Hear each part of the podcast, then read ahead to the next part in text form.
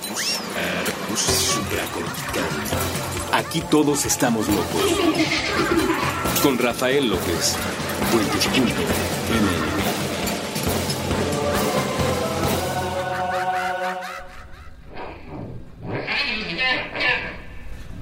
Bienvenidos a Supracortical, yo soy el doctor Rafa López, soy médico cirujano por la Universidad La Salle, soy psiquiatra por la UNAM y soy consultor y comunicador en semiología de la vida cotidiana. Chicos, el día de hoy platicando de un tema que me ha estado dando la vuelta últimamente, ya saben que entre otras actividades pues yo doy consulta privada de psiquiatría y además pues ahí mismo aplico pues psicoterapia y platicamos con muchas personas que no necesariamente tienen como una enfermedad mental del tipo psiquiátrico, me refiero a trastorno bipolar, esquizofrenia, trastorno obsesivo compulsivo, o alguna cosa así, sino que mucho van a asesoría de temas vocacionales, de temas de pareja, de temas individuales, de muchas índoles y pues de repente pasa que una semana o 15 días algún temita lo empiezo a ver repetido, repetido, repetido, repetido y en esta ocasión quiero platicarles un poco de esto porque me ha sido muy relevante en estos últimos días que es hablar de la justicia. Tenemos muchas ideas curiosas respecto a la justicia, como la primera y más, más fundamental, y es donde me quiero centrar en esto, la idea de que la justicia es una y es objetiva. La idea de que tú puedes determinar si algo es justo o no es justo con una cierta claridad. Y esto, damas y caballeros, no es verdad. La justicia es subjetiva y la justicia es cambiante. La justicia tiene que ver con usos y costumbres. La justicia tiene que ver con la ideología de un país o de una región en particular. La justicia tiene que ver con momentos. La justicia tiene que ver con muchas cosas que no son necesariamente objetivas, no son medibles, no son cuantificables. Ya saben que hay lugares en este planeta donde tienen, por ejemplo, el, metro tipo, es decir, un objeto que mide un metro en condiciones específicas de presión y temperatura, mide exactamente un metro y pues sí, todos los que, los que utilizamos el sistema métrico dijimos, ok, esto es un metro y esta distancia aleatoria y muy a nuestro gusto la vamos a llamar metro. Muy bien. Y de alguna manera ya hay un parámetro ahí que se vuelve a partir de esa convención inamovible. La justicia no. ¿Y cuál es el problema de que la justicia no pueda tener esta visión objetiva donde puedas llegar con un metro y decir, bueno, esto es justo y esto es injusto? Esto mide más de un metro y esto mide menos de un metro. ¿Cuál es el gran problema? El problema es que cuando vives una injusticia duele. Siempre que una persona siente que está viviendo una injusticia, duele. Por supuesto, podemos hablar de temas de justicia eh, gubernamental, podemos hablar de si es justo o no un resultado en un partido de fútbol, podemos hablar de la justicia a muchos niveles, entre otros a nivel familiar. ¿Es justo que me inviten o no a una cena de Navidad? Es justo que me paguen un dinero que yo di pensando que se iba a utilizar para otra cosa. Es justo que me hagan una llamada telefónica o no es justo. Es justo o no es justo que este, me regreses el auto con el tanque lleno de gasolina o no. O que este, que después de que hayamos terminado una relación de pareja de hace cinco años, tú te vayas e inicies una relación con alguien que era mi amigo o que sigue siendo mi amigo. ¿Es justo o no es justo? Y las personas llegan a mi consultorio frecuentemente reclamando justicia y se sienten verdaderamente traicionadas porque desde su perspectiva están siendo víctimas de una injusticia. Y a veces cuando tengo la oportunidad de dar algún tipo de terapia familiar, pues es muy curioso porque cada uno llega con su propia historia. Mira, la terapia familiar por supuesto que puede ser un proceso donde llega papá, mamá, dos hijos y el abuelito que también vive ahí en la casa y se sienta cada uno en una silla y vamos platicando temas de vínculos, de relación, de comunicación, de límites, de estructura, de apoyo, de afecto, de lenguaje verbal, no verbal, etcétera, etcétera. Pero también la terapia familiar permite que tengamos sesiones individuales con cada uno de estos miembros. Y entonces le puedo dedicar una hora al papá y en otra semana una hora a la mamá y en otra semana una hora a uno de los hijos y, vas trabajando diferentes aspectos con ellos. Y esto tiene la gran ventaja de que de repente te cuentan una historia completa, ¿no? Y te dicen, fíjate que pasó A, B, C, D en casa. Y entonces yo llegué y mi mamá me contestó de tal manera y yo le dije, pero ella me había prometido, ya habíamos quedado, pero mi papá se metió, pero... Y te cuentan todas las versiones y entonces a ti te queda más o menos claro como terapeuta qué es lo que realmente sucedió. Acuérdate que cuando te cuentan una historia, te cuentan dos cosas normalmente. Una son los hechos y otras son las emociones. De hecho, si se acuerdan en el episodio de Querido Diario, platicábamos que por un lado hay que escribir los hechos y por otro lado hay que escribir lo que tú reflexionaste, viviste, sentiste de los hechos. Porque de repente la gente llega y dice, eh, mi papá me quitó el internet. ¿Y eso qué? ¿Te molesta? ¿Te entristece? ¿Te da ansiedad? Pues si te estoy diciendo que me quitó el internet, pues, significa que me enojó, pues a poco no me voy a enojar. Bueno, mira, hay personas que se podrían entristecer o que les podría dar ansiedad o que se podrían poner incluso contentos de que alguien llegue haciendo un berrinche y te quite el internet. Entonces, una cosa son los hechos reales y otra cosa son las emociones subjetivas completamente. Incluso dentro del derecho se habla de una verdad jurídica y una verdad histórica.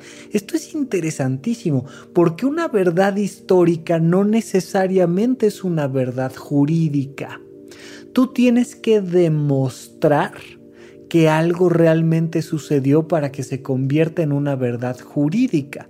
Si no lo puedes demostrar, aunque todos sepamos que sí sucedió, no es una verdad jurídica, porque hay hechos comprobables y hechos no comprobables. Por muy que sean realidad, por muy que sean un hecho, resulta que al final a una persona se le acusa de fraude y se le, se le encuentra culpable o inocente y la persona que lo está acusando de fraude, dependiendo de lo que termine e, ese juicio, puede considerar que hubo una injusticia, pero en realidad desde el punto de vista del derecho se hizo justicia, se desahogaron las pruebas, se presentó todo lo que había que presentarse, los abogados argumentaron de un lado y del otro y sin meterme en temas de fraudes o sin meterme en temas de manipulación, la justicia puede declararlo inocente y resulta que la persona que está demandando puede sentir que hubo una gran injusticia. De la misma manera, en estas relaciones familiares, te cuentan un hecho y desde la perspectiva de cada uno de los miembros dices, ok, entiendo, tienes toda la razón. Tu papá ya te había prometido, pero tú hablaste feo, pero entonces te castigaron, pero... Y entonces vas tratando de hacer este entendimiento y vas logrando identificar diferentes aspectos relacionados con el sentir de las personas. Entonces, yo te quiero preguntar, ¿cuándo fue la última vez que experimentaste esta emoción, esta sensación de haber sido víctima de una injusticia? Puede ser algo muy pequeño, como por ejemplo que compraste tus boletos por Ticketmaster y que llegaste y en Ticketmaster no pasaba tu tarjeta de crédito y entonces no te dieron los boletos y se perdieron esos boletos. Y te sentiste víctima de una injusticia. O tal vez alguien se, por ejemplo, algo que pasa mucho, alguien se pasó un alto o alguien se metió en el carril exclusivo para el metrobús por donde no deben ir autos y tú sientes una sensación de injusticia porque yo estoy atorado aquí en el tráfico siguiendo las reglas y las normas sociales y alguien decide así porque se le antojó, porque se le hinchó alguna parte del cuerpo, que se iba a atravesar el, semáforo en rojo o bien que se iba a meter a un carril confinado donde se supone que no debe de haber autos. Y da esta sensación de es injusto, da una sensación de injusticia y duele mucho. Normalmente la sensación de injusticia enoja. Acuérdate que este enojo es cuando va contra alguien más.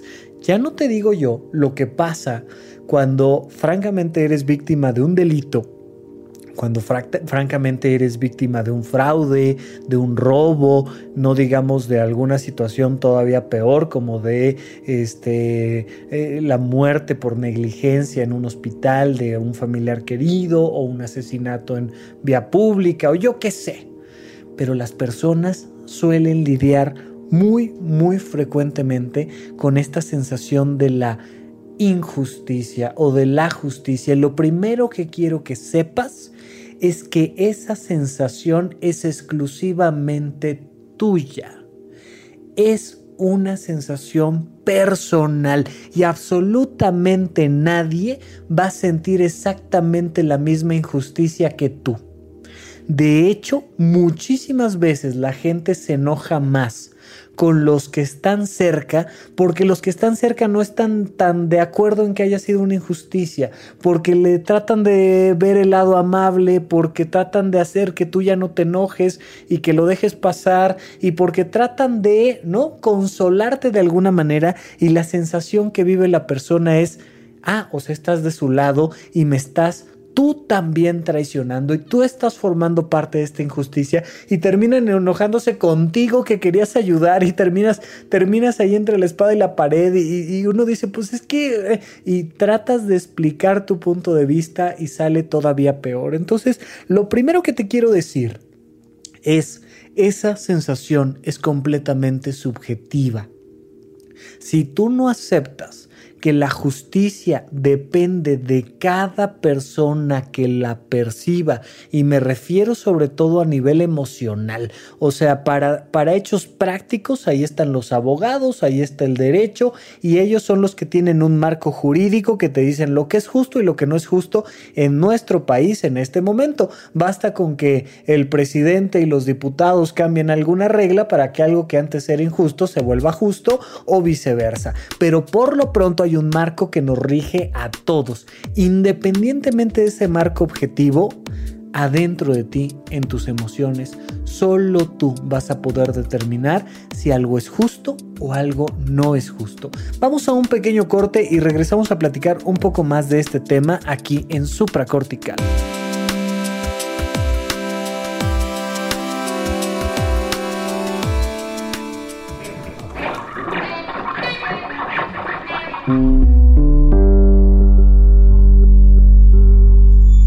Muchas gracias por ser y hacer puentes.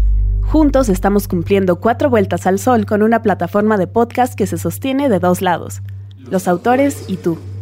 Al escucharnos, recomendarnos o seguir la conversación te conviertes en el principal responsable de la construcción de este puente. Por eso queremos conocerte mejor. En menos de 5 minutos puedes responder esta encuesta y contribuir a la mejora y desarrollo de nuevo contenido. Puentes.mx diagonal encuesta. Nos vemos del otro lado.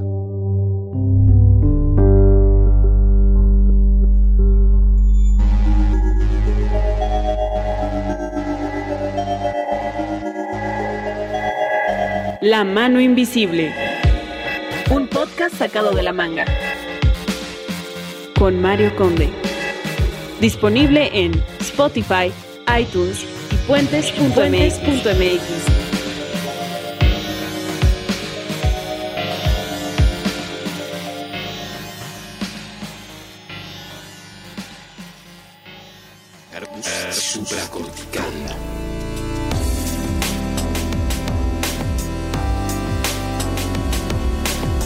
Estamos de regreso con ustedes aquí en Supracortical. Yo sigo siendo Rafa López. No olviden buscarme en Twitter como arroba Rafa Rufus con doble R en medio. Y si entran a mi página de rafalopez.net, eh, se pueden suscribir al newsletter Les estoy mandando, eh, espero yo, este fin de semana, este, estamos empezando diciembre y ya les debo de mandar, nada más que no lo he hecho, al menos hasta el momento de la grabación de este podcast no lo he hecho, pero les debo de mandar una nueva conferencia por ahí que tenemos pendiente. Eh, chequen la bandeja de no deseados, por favor. Y si ya te suscribiste y no te están llegando los correos, avísame, por favor. Es muy importante para mí que tengas este contenido exclusivo de los suscriptores de Rafa Rufus y supracortical. Oigan, entonces estamos platicando de este tema de la justicia y de dónde viene este temita, por qué me pareció muy relevante, porque fíjate en algo muy curioso muchísimos libros de superación personal, muchísimos libros de manejo de duelo, por ejemplo, muchísimos eh, maestros relacionados con el budismo y la filosofía te dicen que para ser feliz hay que perdonar. Y cuando te enfrentes a una injusticia, que alguien venga a decirte que tienes que perdonar, da una sensación, te dan ganas de romperle la cara, te dan ganas de mentársela completita, pero en verdad por un lado es cierto que el perdón es un elemento fundamental, pero ¿qué pasa? Que muchas personas que coinciden con esta visión, que han estudiado cursos de superación personal y de este mindfulness y de budismo y de lo que tú me digas, llegan a mi consultorio altamente conflictuados porque desde su perspectiva vivieron una experiencia de profunda injusticia y se sienten obligados a perdonar a alguien que no quiere perdonar a esa persona, a alguien que al contrario lo que quieres es encontrártelo y de menos aventarle ahí una cubetada de, este alquitrán con unas plumas de ganso o alguna cosa así, como para vengarte, hombre, de, de, poncharle las llantas, de romperle el celular, de yo qué sé. Y pasa mucho, por ejemplo, con las rupturas de pareja. Una persona a la que amaste profundamente hace algo que termina provocando una ruptura de pareja y no lo puedes perdonar. Y vas a terapia y lo primero que te dice el terapeuta es perdónalo, hombre. Pues no lo quiero perdonar, pero perdónalo por ti, es bueno, te libera. Sí, pero da esta sensación de que si lo perdono, yo mismo soy parte de esa injusticia. Yo soy cómplice de esa injusticia. Y entonces se vuelve una sensación terrible al interior de las personas. Yo normalmente cuando estoy frente a un paciente y estamos tocando estos temas relacionados con el perdón y con la justicia, procuro no decirle que tiene mucho menos la obligación de perdonar. Imagínate tú que obligues a alguien a perdonar. No es por ahí, no viene el caso. Da una sensación terrible. De hecho, lo primero que te quiero decir es, sí, la justicia es subjetiva. Solo tú sabes si lo que viviste lo puedes leer tú como algo justo o como algo injusto. Solo tú. Punto número dos. Si tú estás sintiendo ese enojo por esa injusticia, no te reprimas no puedes obligarte a perdonar, no te puedes obligar a perdonar. De verdad, yo sé que si, si estás en medio de una emoción así, me entenderás que uno no tiene ganas de perdonar, uno lo que tiene ganas es de asesinar al otro. Cuando te digo que no te reprimas, no me refiero a que vayas y lo asesines, simplemente me refiero de principio a que te des permiso de estar enojado o enojada.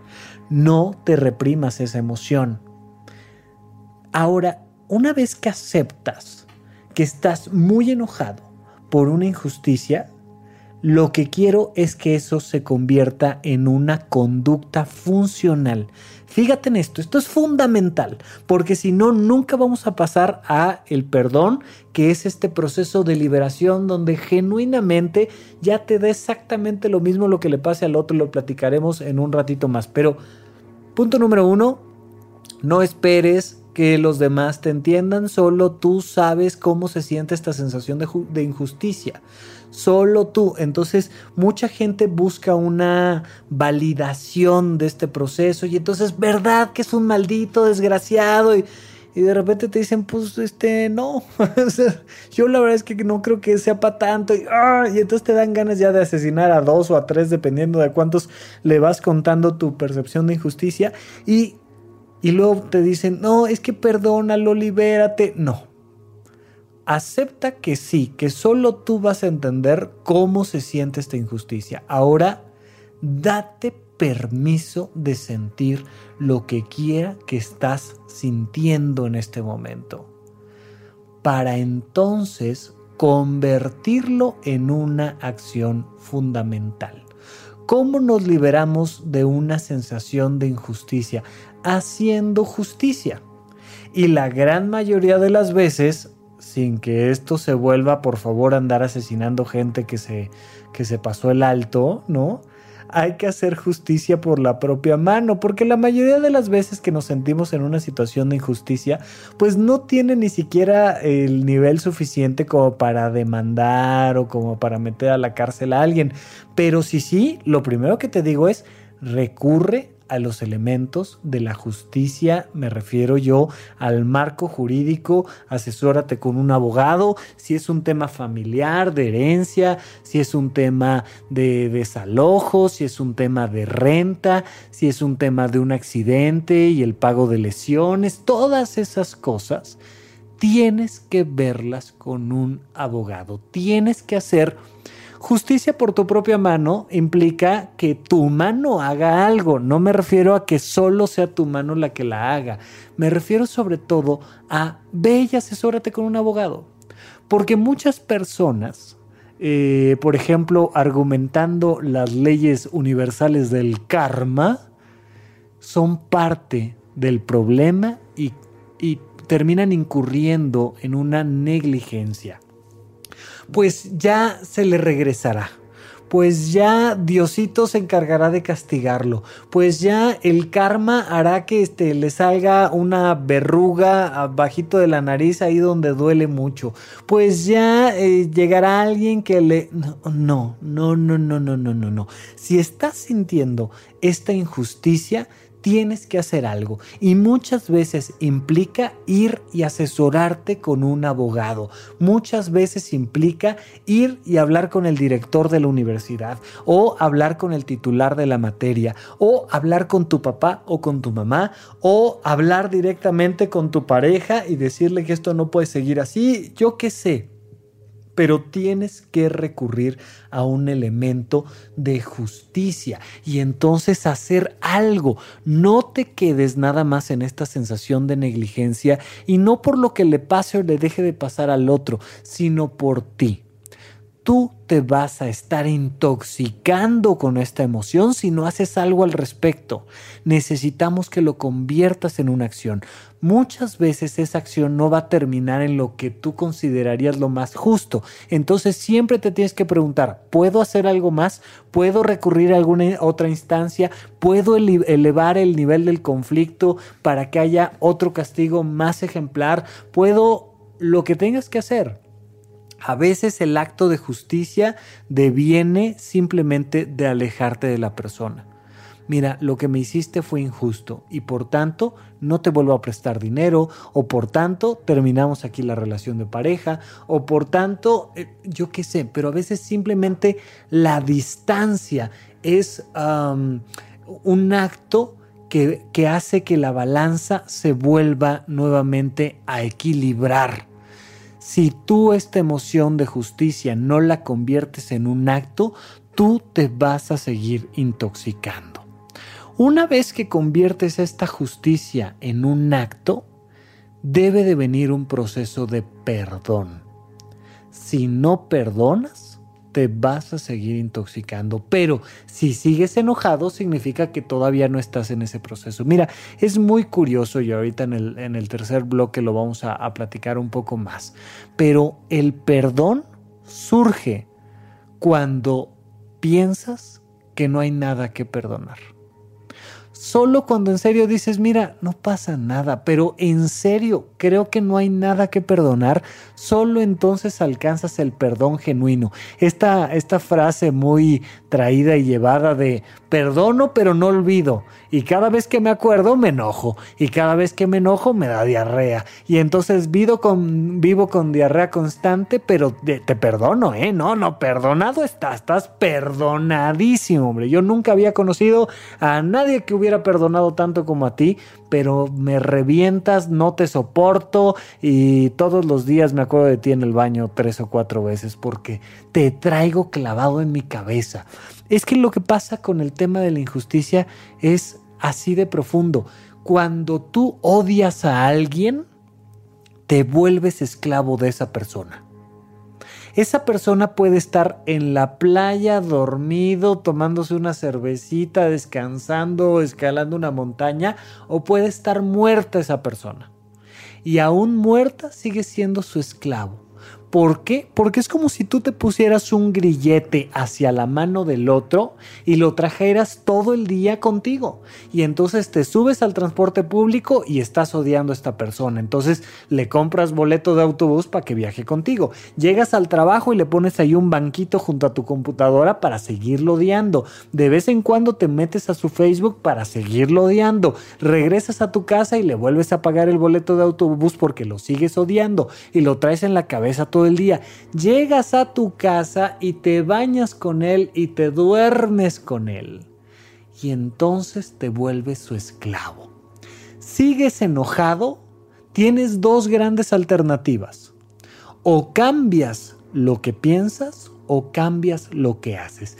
Hay una sensación de incongruencia. Yo quisiera que el mundo fuera diferente y no es. Y entonces, ¿qué puedo hacer? Eso es lo que te quiero preguntar. ¿Qué puedes hacer? ¿Puedes hacer algo para ejercer justicia o no? Y si ya no, pues entonces tienes que aceptar que ya pasó y olvidar el evento. Vamos a este tema del olvido cuando regresemos de un pequeño corte aquí en Supracortical.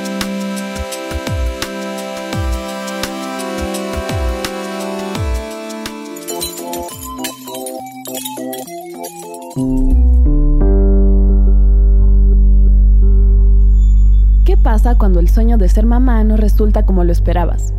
Escucha el testimonio de una mujer que después del primer embarazo no se sentía lista para la gran responsabilidad que significa traer a alguien al mundo, y de dónde sacó fuerzas y conocimiento para seguir adelante. Yo siempre soñé con ser mamá. Era el único sueño que yo tenía. Alguien una vez me preguntó, ¿qué soñabas tú cuando eras pequeña? ¿Ser doctora? ¿Ser maestra? Eh, y realmente yo siempre soñé con ser mamá. Ese era mi sueño. Yo nada más me, me imaginaba a mí misma con mis hijos y mi familia. Así que para mí yo siempre fui muy confiada a la maternidad. Eh, y después de que emigramos para los Estados Unidos, tuve mi primer hijo aquí. Y ese primer hijo me golpeó un poco, más de lo que yo nunca me imaginé. Yo me imaginé que iba a ser la mamá conectada perfectamente desde el principio y justamente te quería preguntar, ¿a qué te refieres con te golpeó un poco? Me sentí sobrepasada por la maternidad.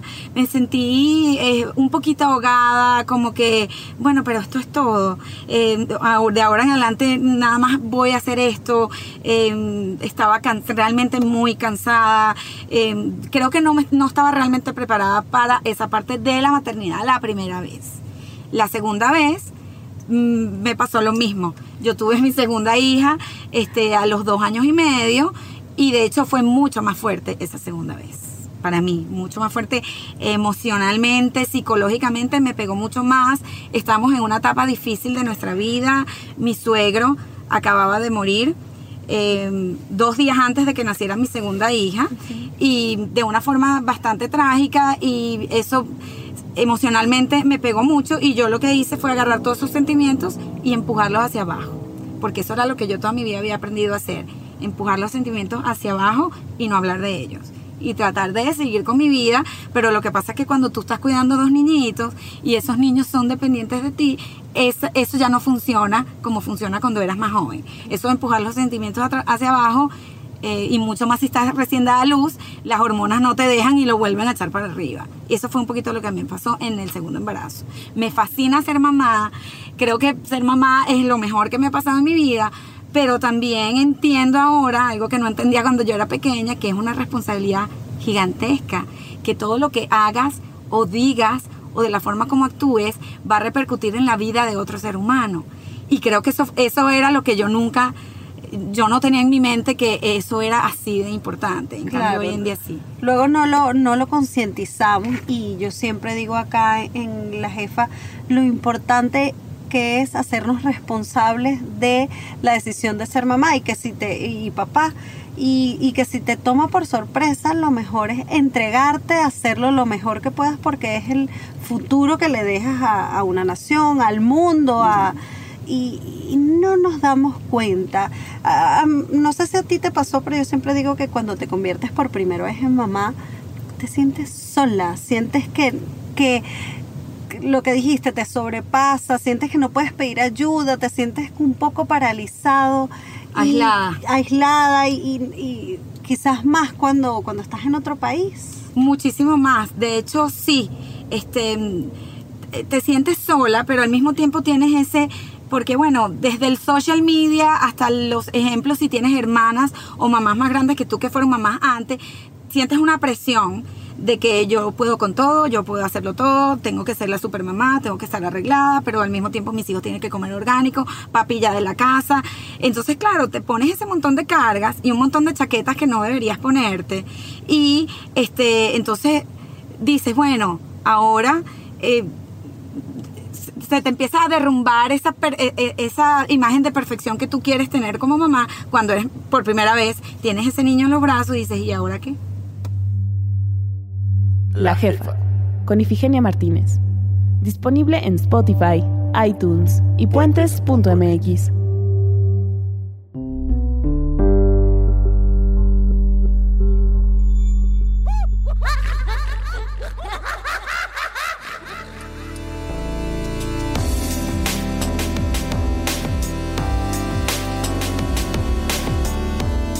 Estamos de regreso con ustedes aquí en Supra Cortical y entonces estamos platicando de esta sensación de la justicia, la injusticia. Cuando vives un evento de injusticia, normalmente lo que vas a sentir es un enojo, lo vas a sentir en las manos, en el pecho, lo vas a sentir en los dientes, lo vas a sentir en la piel completa.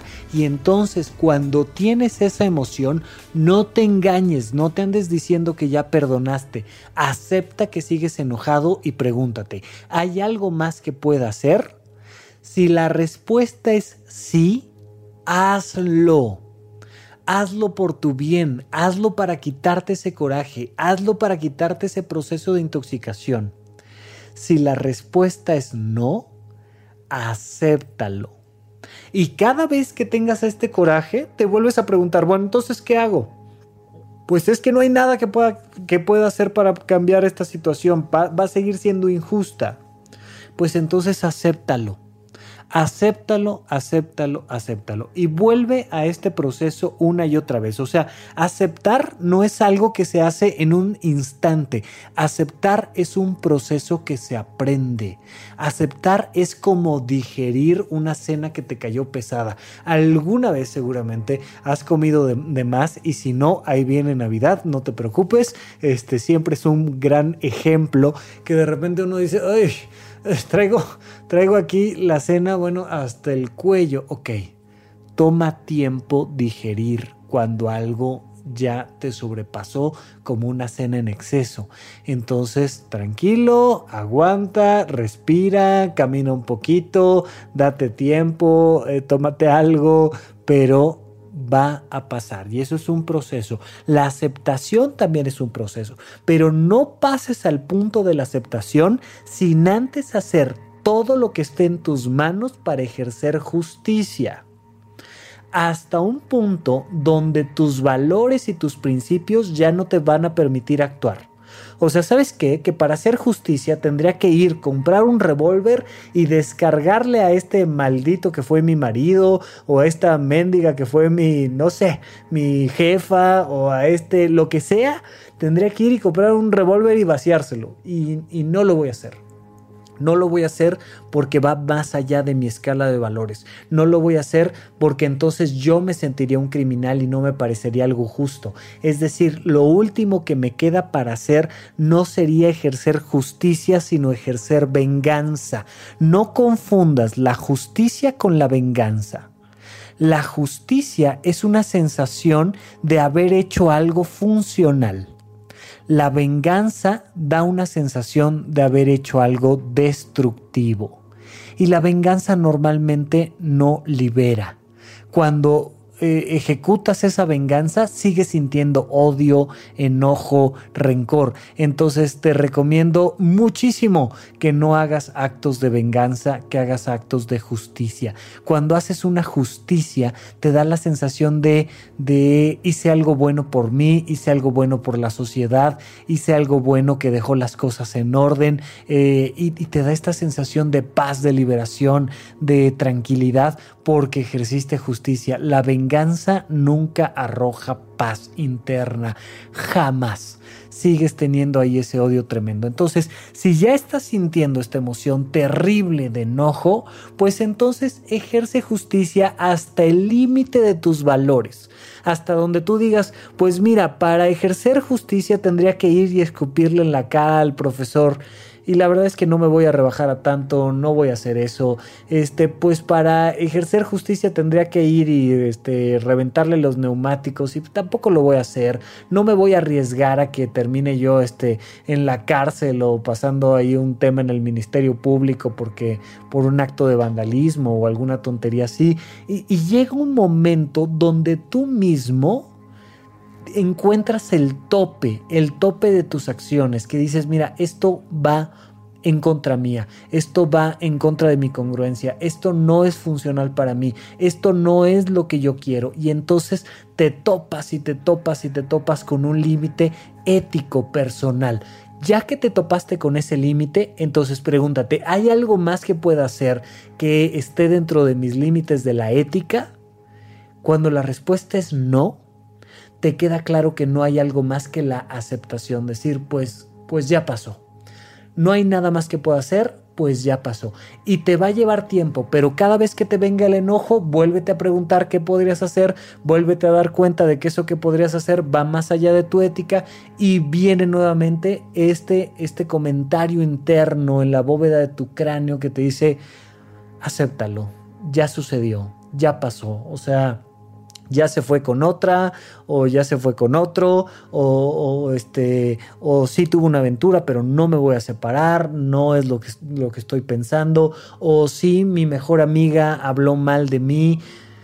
Ah, pero no es como para que le deje de hablar tampoco. No sé llega un punto en el que tú mismo dices ah, bueno ni hablar acéptalo ok y lo aceptas. Y cuando lo aceptas te viene esta sensación de ya pasó. Habría un punto extra ahí intermedio que muchísimas veces una injusticia te enseña cosas sobre ti. Una injusticia te enseña a cuidarte, una injusticia te enseña a prevenir riesgos, una injusticia a lo mejor por azares del destino te permitió conocer a alguien fantástico o te permitió descubrir algo sobre tus emociones, sobre, sobre tu pasado, sobre tus relaciones interpersonales, yo qué sé. Muchísimas veces de un acto de injusticia proviene una gran revelación, y hay muchísimas personas que un accidente, un delito, lo han convertido en una fundación que ayuda a, a, otras personas, que ayuda a personas que están pasando por una situación semejante. Y de repente, más de una vez, de verdad, muchísimas veces, ha, ha llegado personas a decirme, es que Rafa nunca hubiera pensado que una injusticia de tal manera fuera el mayor regalo de mi vida. No siempre sucede ni es determinante que suceda para esto, pero de verdad pasa tan frecuentemente que no quiero dejar de comentarlo. A veces decir, híjole, esa sensación, esa acción que hizo mi, mi expareja me permitió recobrar la confianza en mí, recobrar la libertad, recobrar mi vocación, recobrar mi confianza en mis amigos, en mi familia. Que hasta me dan ganas de ir y darle las gracias por haberme traicionado o me dan ganas de darle las gracias por lo muchísimo que aprendí en este proceso. De verdad, ¿qué pasa? Si no te pasa, no te preocupes, quédate nada más con el paso anterior de decir, hasta aquí está mi límite y esto ya no lo voy a hacer por ética. Entonces, ¿qué tengo que hacer? Liberar, aceptar, comprender que ya sucedió y entonces perdonas. Cuando tú perdonas, es cuando comprendes que algo que pasó y que no tiene por qué olvidarse, no duele. Estoy seguro que en alguna ocasión, si es que ya sobrepasaste esa etapa, alguien en la prepa te traicionó. O sea, estás en medio de adolescentes, hombre, como qué, qué podríamos hacer si no un proceso de traición entre nosotros. Entonces, a lo mejor tu novia de la prepa te traicionó y la odiaste y 30 años después volteas y dices, hombre, era tan linda, tan buena persona. Sí, sí me es una jalada, pero mira, ya a 30 años de distancia, ya ya no me duele. Y genuinamente cuando pienso en ella, eh, espero que esté bien, espero que, que le haya ido súper bien en la vida, me encantaría que, saber que, que, que, le fue maravilloso y, contarle que a mí también. Y te das cuenta de que ya perdonaste a alguien cuando no duele. Si duele, no has perdonado. Mucha gente que me dice, pues perdono pero no olvido, le digo, oye, ¿y eso que no olvidas duele?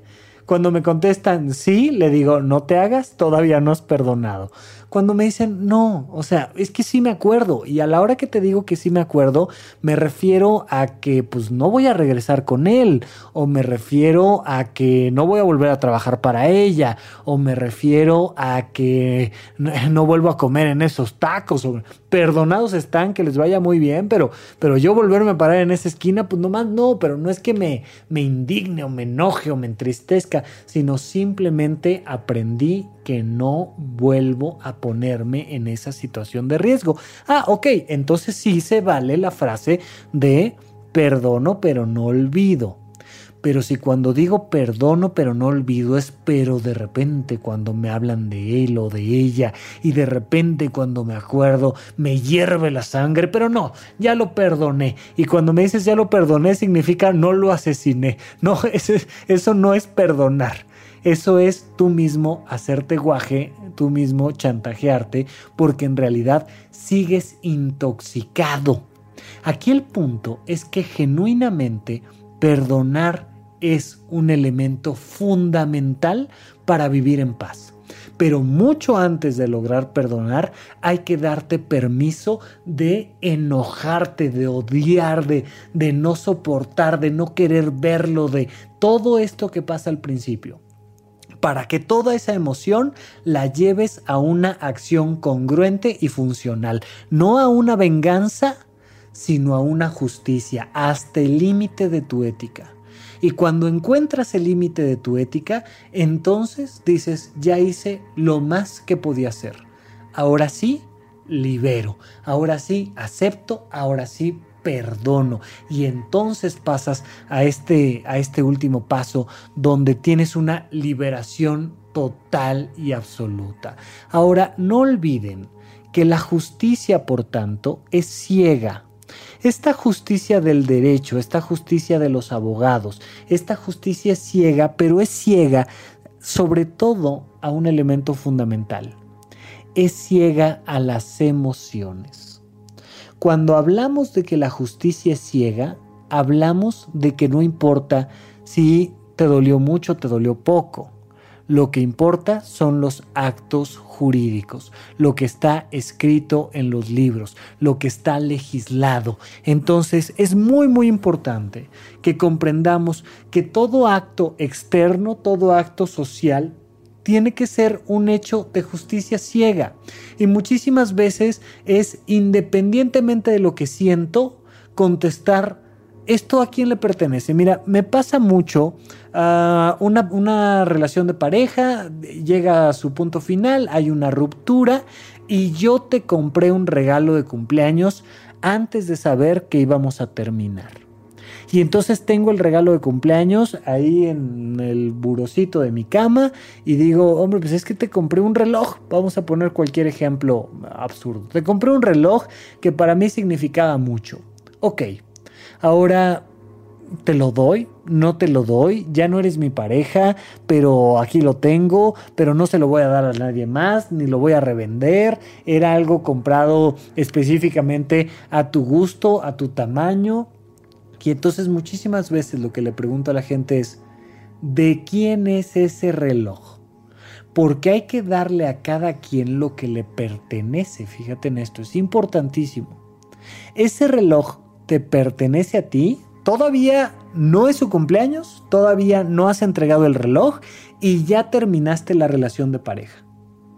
¿Ese reloj te pertenece a ti o le pertenece a ella o le pertenece a la tienda o a quién le pertenece? Oye, es que este me lo dieron a consignación y todavía no lo he pagado. Este reloj en realidad le pertenece al dueño de la tienda.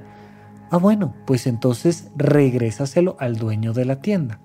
No, ya lo pagué, ya lo pagué, ya está en mi propiedad, ya lo tengo yo, en teoría me pertenece, pero lo compré para ella, eh, en realidad es un regalo que cuando tú regalas algo, lo regalas antes de entregarlo. O sea, cuando tú vas y lo escoges y lo compras, ahí ya lo estás regalando. De alguna manera ya le estás comprando algo a alguien y tú te vuelves nada más como una especie de mensajero. Te vas a llevar el reloj de la tienda hasta el cumpleaños y lo vas a entregar en su habitación o yo qué sé, tal, tal, tal. Y, y uno tiene esta sensación de ser simplemente un mensajero. Entonces, si ese es tu caso, entrégale el reloj porque adentro de ti sientes que es su reloj, que ya le pertenece, que independientemente de que la relación siga adelante o no, es su reloj y ya sabrá ella si lo tira, si lo regala, si lo avienta por la ventana, es su reloj, que haga lo que quiera con ese reloj. O a lo mejor no, tu sentir desde tu justicia subjetiva tu sentir es que ese reloj te pertenece. Y entonces lo puedes regalar a alguien más, lo puedes vender, lo puedes tirar tú por la ventana, pero es tu reloj. Muchas veces cuando estamos atorados en este tipo de dilemas, la pregunta es ¿a quién le pertenece? Fíjate, alguien me decía, es que este, tengo que entregarle una demanda a mi marido. Y ay, me, da, miedo, o sea, me da miedo eh, lastimarlo, me da miedo que se infarte, me da miedo, yo qué sé.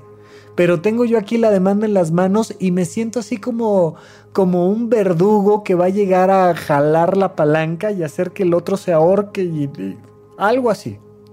Y entonces la pregunta es, ¿de quién es la demanda? La demanda es del abogado, regresas el abogado, regresa al abogado y que el abogado haga lo que le toca hacer. La demanda es tuya, quédatela. La demanda es de un tercero, entrégale la demanda. La justicia ciega las emociones, simplemente entrégale a cada quien lo que le pertenece. Y cuando tú logras hacer este juego de saber qué le pertenece a, cada quien y puede ser algo muy subjetivo como un gesto, un abrazo, o puede ser algo muy concreto, un objeto, una casa. Tú lo que tienes que centrarte es darle a cada quien lo que le pertenece, independientemente de si estás muy enojado o no, estás contento, estás triste, pero ese es un hecho de una justicia mucho más objetiva. Nos damos cuenta de que estamos platicando como de dos tipos de justicia muy claras. La justicia por fuera es la de los abogados, es la de los jueces, es la de las demandas y es la de los relojes de cumpleaños. La justicia por dentro es esta sensación emocional, que primero tienes que darte permiso de odiar a quien quieras odiar, para entonces convertirlo en una acción que sea justa hasta los límites de tu ética y que una vez que llegas a esos límites pasar a un tercer proceso de aceptación y de liberación. Pero estamos hablando de este proceso interior y exterior y me es fundamental que hagas esta distinción. Independientemente del proceso interior, si tú te quedaste con sus cosas, entrégaselas, hombre. Si son de ella, si son de él, Entrégale sus cosas. ¿Para qué te quedas algo que a ti no te pertenece? Es un robo, es una injusticia. ¿Te las estás quedando por venganza? No lo hagas te vas a lastimar y eso mismo con lo que te estás quedando te va a lastimar constantemente.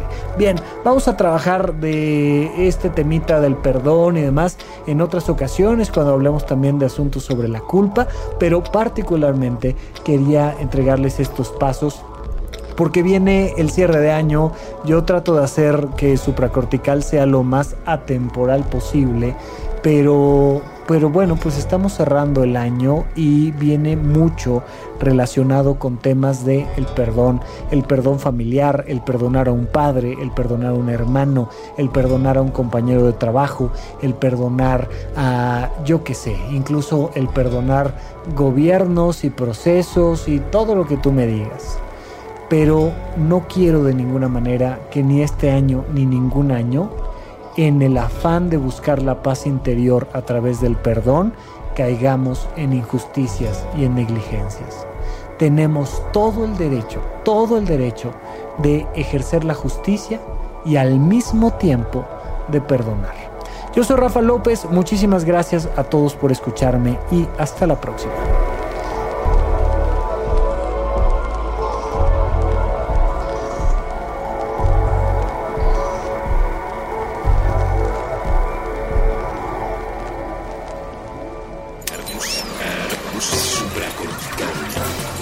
Todos estamos locos. Con Rafael López.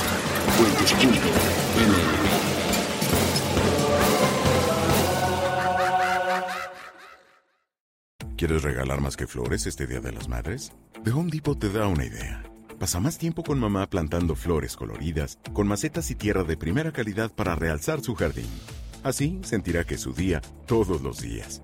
Llévate tierra para macetas Bigoro por solo $8.97 y crece plantas fuertes y saludables dentro y fuera de casa. Recoge en tienda y sigue cultivando más momentos con mamá en The Home Depot. Haces más, logras más. Más detalles en homedepot.com diagonal delivery.